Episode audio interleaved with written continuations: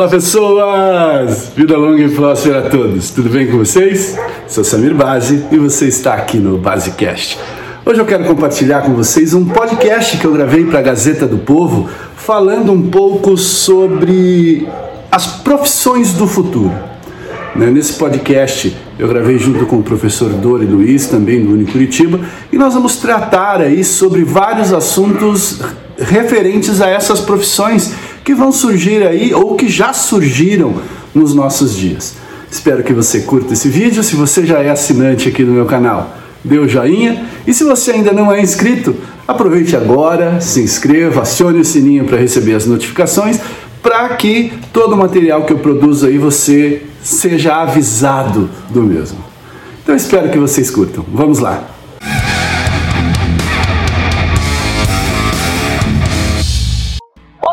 Sou Ira Graçano e este é mais um podcast da série Educação com Propósito.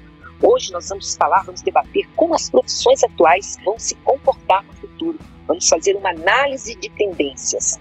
Para falar sobre o assunto, nós convidamos o professor Samir Bazi. Ele participa do programa de pós-graduação Estrito Senso em Administração na Universidade de La Empresa, em Montevideo, no Uruguai é professor dos cursos de graduação e pós-graduação em Curitiba, além de coordenar atualmente o curso de Gestão da Pós-Graduação e a Educação Executiva do Unicuritiba.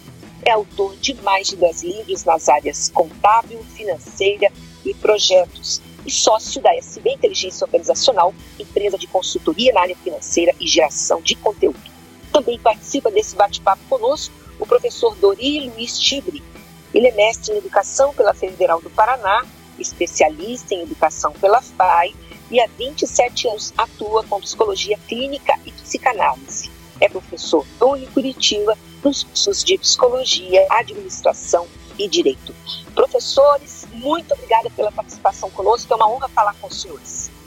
E eu vou começar aqui já lançando a nossa primeira questão, nós sabemos que a maioria das profissões que as crianças de hoje terão a sua escolha ainda nem existem. E as profissões que nós conhecemos, será que vão continuar existindo? Essa é a primeira pergunta que eu lanço aqui para o professor Samir, para a gente começar a nossa discussão. Tá, Janina. É, eu creio que, primeiramente, é importante a gente tentar entender que o trabalho é um direito e necessidade das pessoas, né? que ao longo da história diferentes trabalhos evoluíram para se tornar o que chegou até hoje. Né? E é comum, então, que alguns anos o mercado de trabalho ele vai ser diferente, ele não vai ser igual. Vai ter uma nova geração de profissionais ocupando cargos que ainda nem existem. E ao mesmo tempo a gente vai ter aquelas, aquelas profissões que são ditas como tradicionais que vão continuar em alta. Ou seja, o trabalho vai mudar no futuro, mas ele não vai sumir. E é isso que a gente tem que ter essa percepção. Professor Dori, o senhor também vai nessa mesma linha? Existe hoje toda um, um, uma percepção, talvez eu vou usar até uma palavra que não sei se os senhores concordam com ela, um medo de que algumas profissões deixem de existir, né? O que, que a gente pode falar em relação a isso para algumas pessoas que estão me ouvindo? E fica aquela dúvida, será que eu entro e começo a fazer tal curso, se daqui a 10 anos esse curso não existir mais, enfim. O que nós podemos dizer para esses futuros profissionais? Bom, boa tarde, é um prazer participar desse, Bom, desse evento. É, que a gente precisa ter em mente que, primeiro, que não é possível colocar uma profissão de futuro, né, porque há uma transformação ao longo da, da, da sociedade. É, é algumas, algumas funções elas foram absorvidas por outras profissões, é, algumas funções desapareceram ou foram é, mediadas pela tecnologia. Então, o que nós vemos hoje é que diferentes áreas elas possuem profissões que se destacam e sempre se destacaram. E acredito eu que ainda vão conseguir se destacar. O que nós vemos hoje é uma relevância é, é, provocada a partir da tecnologia. Então, geralmente, profissões hoje que a gente é, faz um exercício de futurologia, é que geralmente elas estão relacionadas à TI, né, à tecnologia da informação. Mas é evidente que elas não estão restritas a esse campo. Como o professor Samira acabou de colocar, é, o trabalho sempre existe. O que nós vemos é uma transformação do trabalho ao longo da, da, da evolução humana. Exatamente. Isso me faz lembrar, professor, do caso da minha profissão, que é o jornalismo. É, eu tive aí 28 anos de carreira e passei por fases de grandes transformações, né? Quando a gente saiu da máquina de escrever, foi para o celular, e aí depois do celular agora é tudo digital.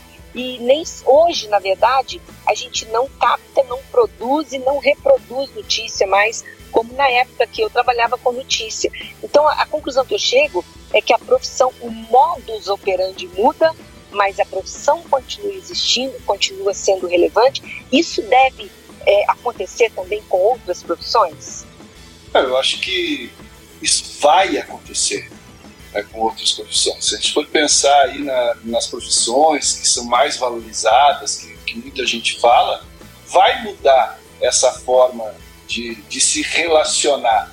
Né? Por exemplo, tem muito se falado agora na quarta revolução industrial que está vindo aí, na indústria 5.0, na sociedade 5.0, e isso tudo vai exigir que os profissionais de hoje, que vão continuar executando as suas atividades no futuro, mas esses profissionais eles vão ter que se readequar à condição que, que vai, vai surgir. É, por exemplo, o professor Dori falou das profissões ligadas à área de tecnologia, né, o desenvolvedor de software. Ele vai continuar existindo, porém dentro de uma nova perspectiva. Né?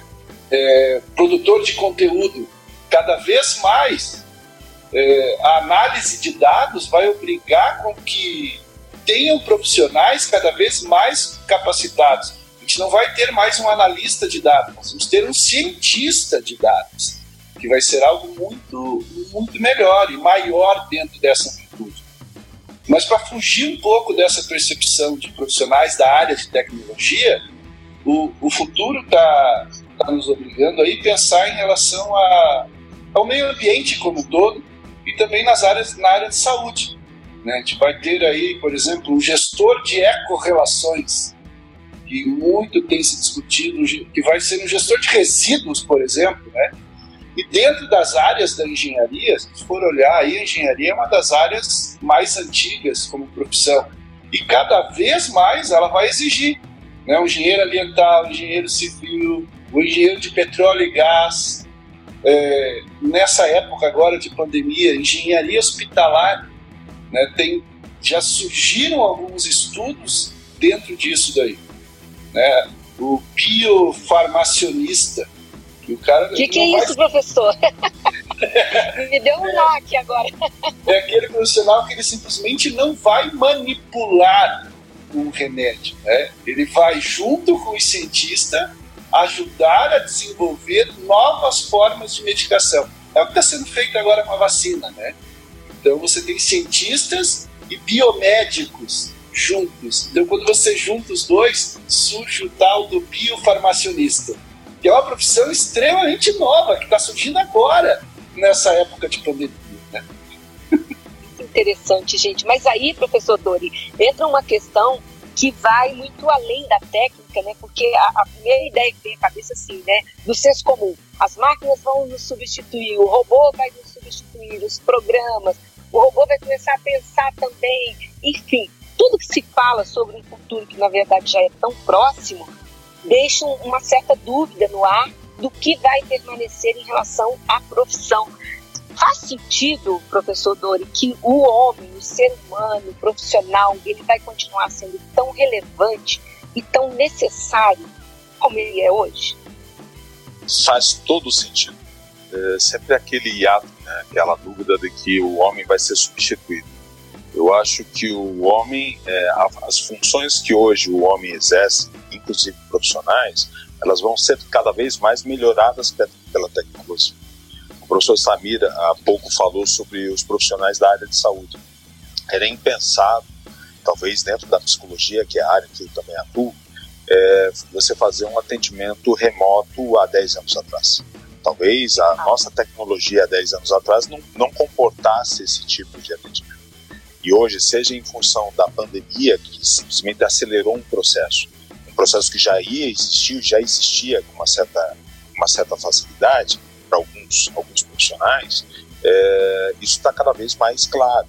Mas isso não só na psicologia, na enfermagem, na medicina, na telemedicina. Então, é, é, eu acho que o ser humano, ao longo do tempo, ele sempre teve medo do incerto. Ele sempre quis garantias.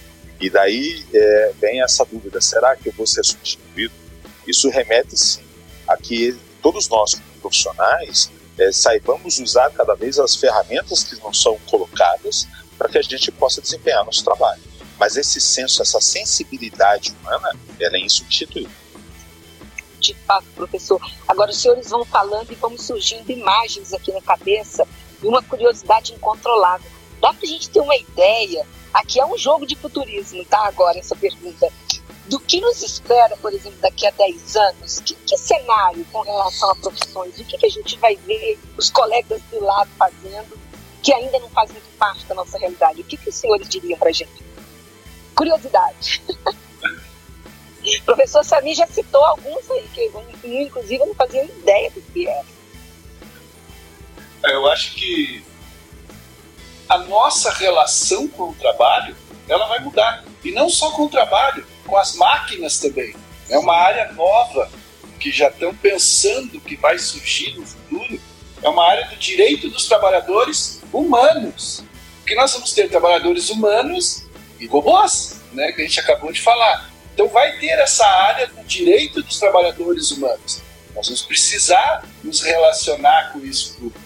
E a forma no, no nosso dia a dia vai mudar. Eu me vejo acordando, por exemplo, de manhã com um assistente virtual, mas não os que nós temos nos celulares hoje. Vai ser um avatar. Né? Vai aparecer um holograma ali e vai dizer para nós a agenda do dia. E daí você vai saber o que, que você vai ter que fazer dentro de cada dia. Nas viagens, a gente já está vendo agora muitas experiências virtuais. Nós vamos poder fazer viagens virtuais, fazer reuniões virtuais, mas não dessa forma. Né? A gente vai, vai ter muito holograma que vai estar tá, é, nos propiciando uma melhor troca. E daí dá para a gente até expandir, por exemplo, aí, eu vi recentemente uma reportagem que na Suécia já tem muitas pessoas com chip implantado na pele, que auxilia no trabalho, né? no, no dia a dia do trabalho dentro das empresas. Você consegue fazer pagamentos com esse chip e tudo e tal. Então eu vejo que esse futuro ele vai nos trazer coisas espetaculares relacionadas à tecnologia. Mas só que a gente não pode se esquecer que nós temos algo que as máquinas não têm. Pelo menos se imagina que nunca vão ter. E daí isso entra um pouco mais na área de atuação do professor Dori, que é a questão do consciente emocional. Né? Elas ficam muito nessa parte que depende de um consciente intelectual. Mas nós, seres humanos, ainda temos o consciente emocional, que é essa questão do relacionamento que sempre vai permanecer daqui a 10, 20, 30 ou 100 anos. Interessante o senhor ter trazido isso à discussão, porque, inclusive, professor Dori, eu imagino que o que vai muito diferenciar os profissionais, já que a técnica estará disponível a todos, a tecnologia, vai ser justamente esse coeficiente emocional, as habilidades comportamentais. Eu gostaria que o senhor falasse um pouco sobre isso, professor. O que vai diferenciar esses profissionais? É, eu, eu acho que, de alguma forma, essas questões comportamentais elas já, já estão presentes no dia de hoje. Eu costumo falar, principalmente com os meus alunos do princípio de administração, que é, às vezes o que vai fazer com que nós sejamos contratados por uma empresa seja justamente os nossos conhecimentos técnicos o domínio do conhecimento técnico.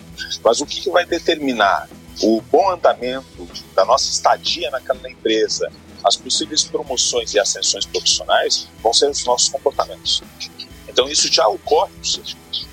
Então, eh, se nós falamos tanto de um exercício eh, de futurologia, como a colega falou, eh, a gente precisa também entender que alguns setores eles já estão atualizados, já estão se atualizando. E estão se atualizando como? Porque eles estão se acompanhando pelas demandas da atualidade. Então, nós vemos isso ao longo da, da história das, das profissões. Então, é, veja, é, hoje, por exemplo, o direito está se especializando cada vez mais em investigações de crimes digitais. É, o marketing digital ou qualquer outras áreas que, que já estão é, é, usando essa tecnologia e esse saber.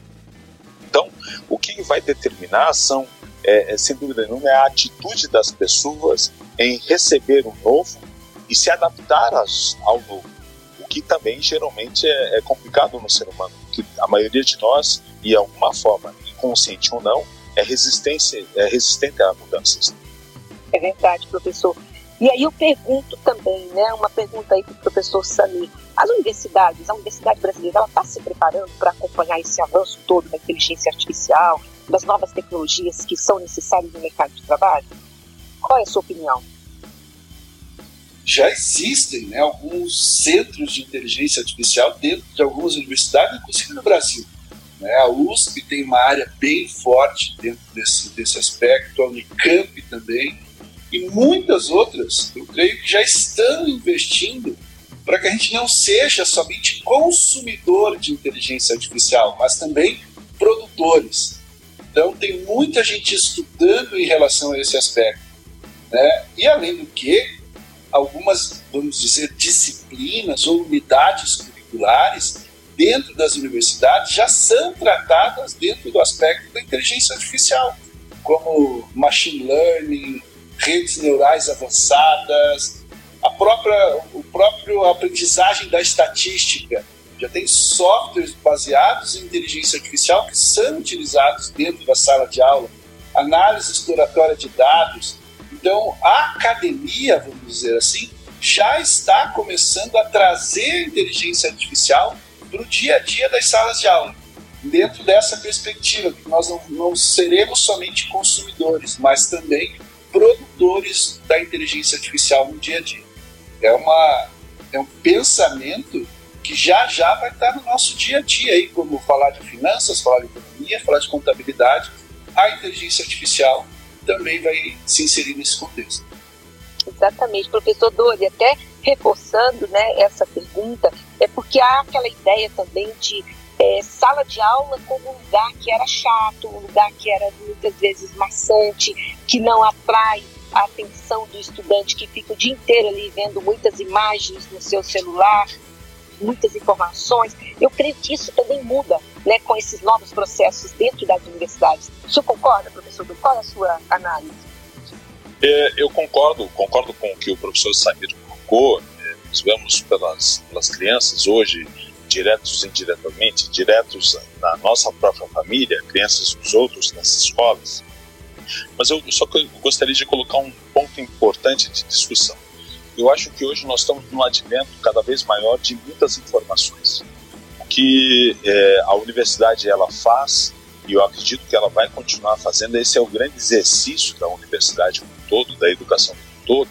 Nós precisamos formar, mas ter informação e conhecimento Informação é um conjunto de ideias. O conhecimento é como que nós vamos fazer com que essas, essas ideias elas sejam colocadas de forma prática.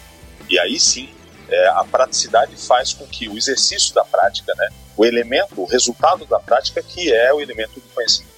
Então, lá, quando eu faço uma, é, um, um, alimento, eu preparo um alimento, não adianta eu simplesmente é, usar as receitas. As receitas, elas são indicativo e ele é uma informação importante conjunto de informações aliada à capacidade intelectual do indivíduo, ele vai fazer a transformação daquela receita em algum produto. E o produto é a geração do conhecimento.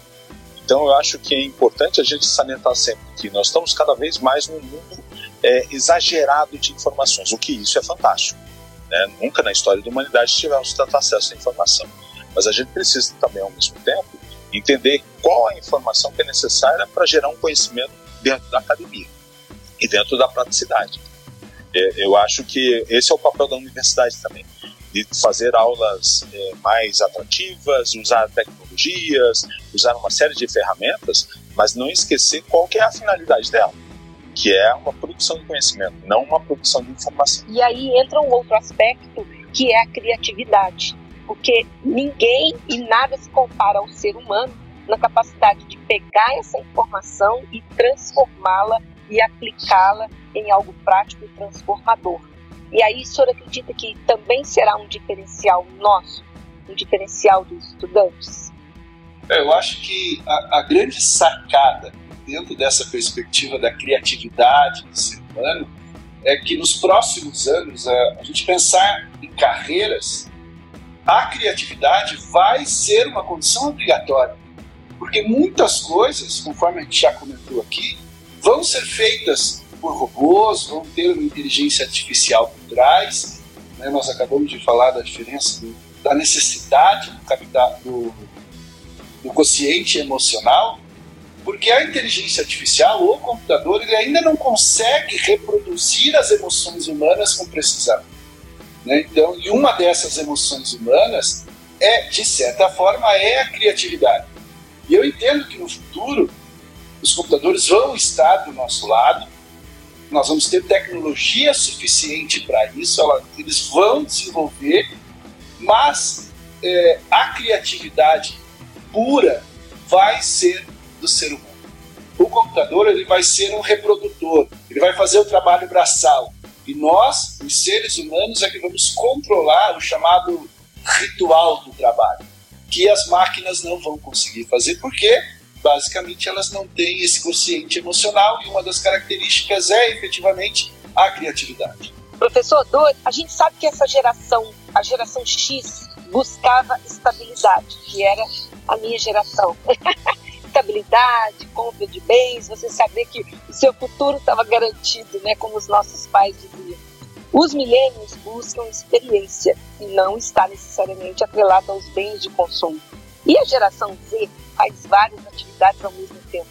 Qual é o lugar da universidade nesse contexto, professor, na sua opinião?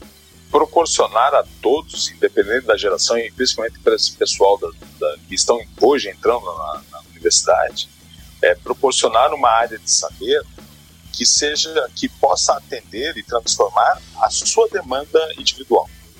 Veja, ao longo do tempo, a universidade sempre prestou esse papel, ela vai continuar prestando né, entendendo as demandas da atualidade, daquele momento X no qual cada um de nós era inserido.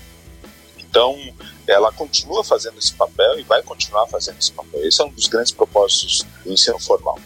É, eu particularmente vejo também que, é, como o professor Samir estava dizendo sobre a criatividade, o ser humano está é, é, tá aí uma das qualidades que nos diferenciam de qualquer outro animal e que também nos proporciona a atingir patamares de, de excelência, de qualidade de vida, de padrão de vida é, para todos nós. Isso vai continuar existindo. Né? A, a, colega falou sobre a geração X, eu também faço parte de uma geração X e, e acho que é um grande nó na nossa cabeça e um nó necessário, inclusive, para a nossa própria evolução, de entender as novas tecnologias, as novas mudanças, os novos valores, é, e, e, você precisa estar tá é, aberto a essas novas ideias, né? Coisa que era uma dificuldade até então da geração X. Então as novas gerações fizeram com que a gente aprendesse muito a transformação de valores e de conceitos, e inclusive de modelos mentais. Então, quando nós estamos falando de modelos mentais, nós estamos falando de criatividade. Estamos falando de novas expertises, novos olhares, novas formas de expressão da realidade. Não, não tem como tirar isso. Isso não tem como ser perdido pelo ser humano. Pelo menos é, é o que eu particularmente acredito. Máquina nenhuma vai substituir isso. Muito bom. Para a gente encerrar, então, professor Samir, se nós olharmos hoje né, para o cenário, para as transformações nas universidades, para esse futuro das profissões, do que vai acabar, o que ainda vai começar, enfim, a perspectiva é positiva na sua visão? Eu vejo que sim. Tá? Por mais que alguns estudiosos aí dessa área que a gente comentou de futurologia, eles afirmam que 10% das profissões que hoje existem não vão existir daqui a 10 ou 15 anos, daí eu vejo que essa perspectiva tecnológica vai acabar trazendo coisas novas. Né? Os processos na sociedade, de uma forma geral, eles vão se tornar mais inteligentes, mais automatizados. A gente vai conseguir prever as coisas, seja operacional ou repetitiva, de determinadas áreas de uma forma muito mais fácil. Então, eu, eu imagino que o futuro que, que está vindo por aí vai trazer muita coisa boa para nós dentro dessa perspectiva, seja das universidades, seja do dia a dia, dessa substituição ou aprimoramento da tecnologia na resolução dos nossos problemas do dia a dia. É, com, por exemplo, dentro da área de informática, o advento dos fenômenos quânticos, né, dos computadores realmente quânticos, que vão estar em, em função nossa, dois seres humanos, e das nossas atividades de futuro. Então, eu, particularmente, eu, eu sou aficionado por tecnologia, né? então eu espero que essas coisas cheguem e cheguem cada vez mais rápido. Bacana, professor Dori.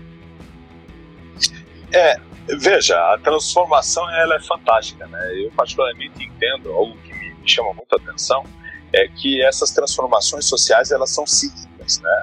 É, eu hoje no meu auge dos meus 52 anos, quando fui escolher um curso superior lá atrás, é, tinha um curso que me chamava a atenção, mas que eu não fui exercer, que era é, é, engenheiro de software, né? Ou o famoso analista de sistemas. Ora bolas, esse, esse, a nomenclatura do curso não existe mais, mas a tecnologia e o e a inserção de novos conhecimentos fez com que esse curso, esse antigo nome, ele tomasse outros nomes, outras formas. Né? Isso se dá ao longo da, da, da história, inclusive de cursos que já existem e com nomenclaturas que vão continuar existindo. Vamos ver a evolução da medicina, o uso da tecnologia. A medicina continua sendo medicina. Né? A forma de tentar achar a cura para o sujeito. A única questão é a inserção de novas técnicas, novos conhecimentos, novos recursos. Isso se dá na engenharia e todas as outras áreas. Então, algumas não vão ter mudanças de nomenclatura, vai ter a inserção de novos conhecimentos. Agora, outras vão talvez já nascer com novas nomenclaturas e com algumas funções mais definidas. Mas o processo ele é cíclico. Daqui a 10 anos, continuaremos a falar de novas profissões do futuro. Daqui a 30 anos, continuaremos a falar de novas profissões do futuro de acordo com as demandas sociais que vão aparecendo. E uma coisa aqui que eu vou arriscar, tá? Agora é opinião de leigo. Com mais produtividade e mais tempo livre. eu acho que isso vai acontecer também, né? Para nós, os trabalhadores. Eu não tenho é... ter um, um robozinho do meu lado preenchendo as planilhas do Excel. e eu só analisando depois para o processo de tomada de decisão. A gente perde um tempo danado para montar as coisas, né? É verdade, professor. Mas, professor, mas se me, pode falar, se me permite, é. apenas uma, uma situação. Eu acho que, é, da mesma forma que vai é, aumentar a tecnologia e o aparato, vai nos trazer mais conforto de um lado, mas cabe a nós também entendermos que talvez a gente esteja mais sujeito a novos estresses. Né? Mas isso também é, é, é comum da, do avanço tecnológico por um lado a gente se descansa de alguma forma, mas por outro lado talvez a gente se estresse justamente pelo aparato de coisas que antes você não dominava. Mas é o ônus da evolução humana. E é por isso também que a profissão como a da psicologia está aí como uma das principais dos próximos anos, né, professor? Há 30 anos atrás não se falaria da psicologia, da importância da psicologia é. nesse país como se fala hoje.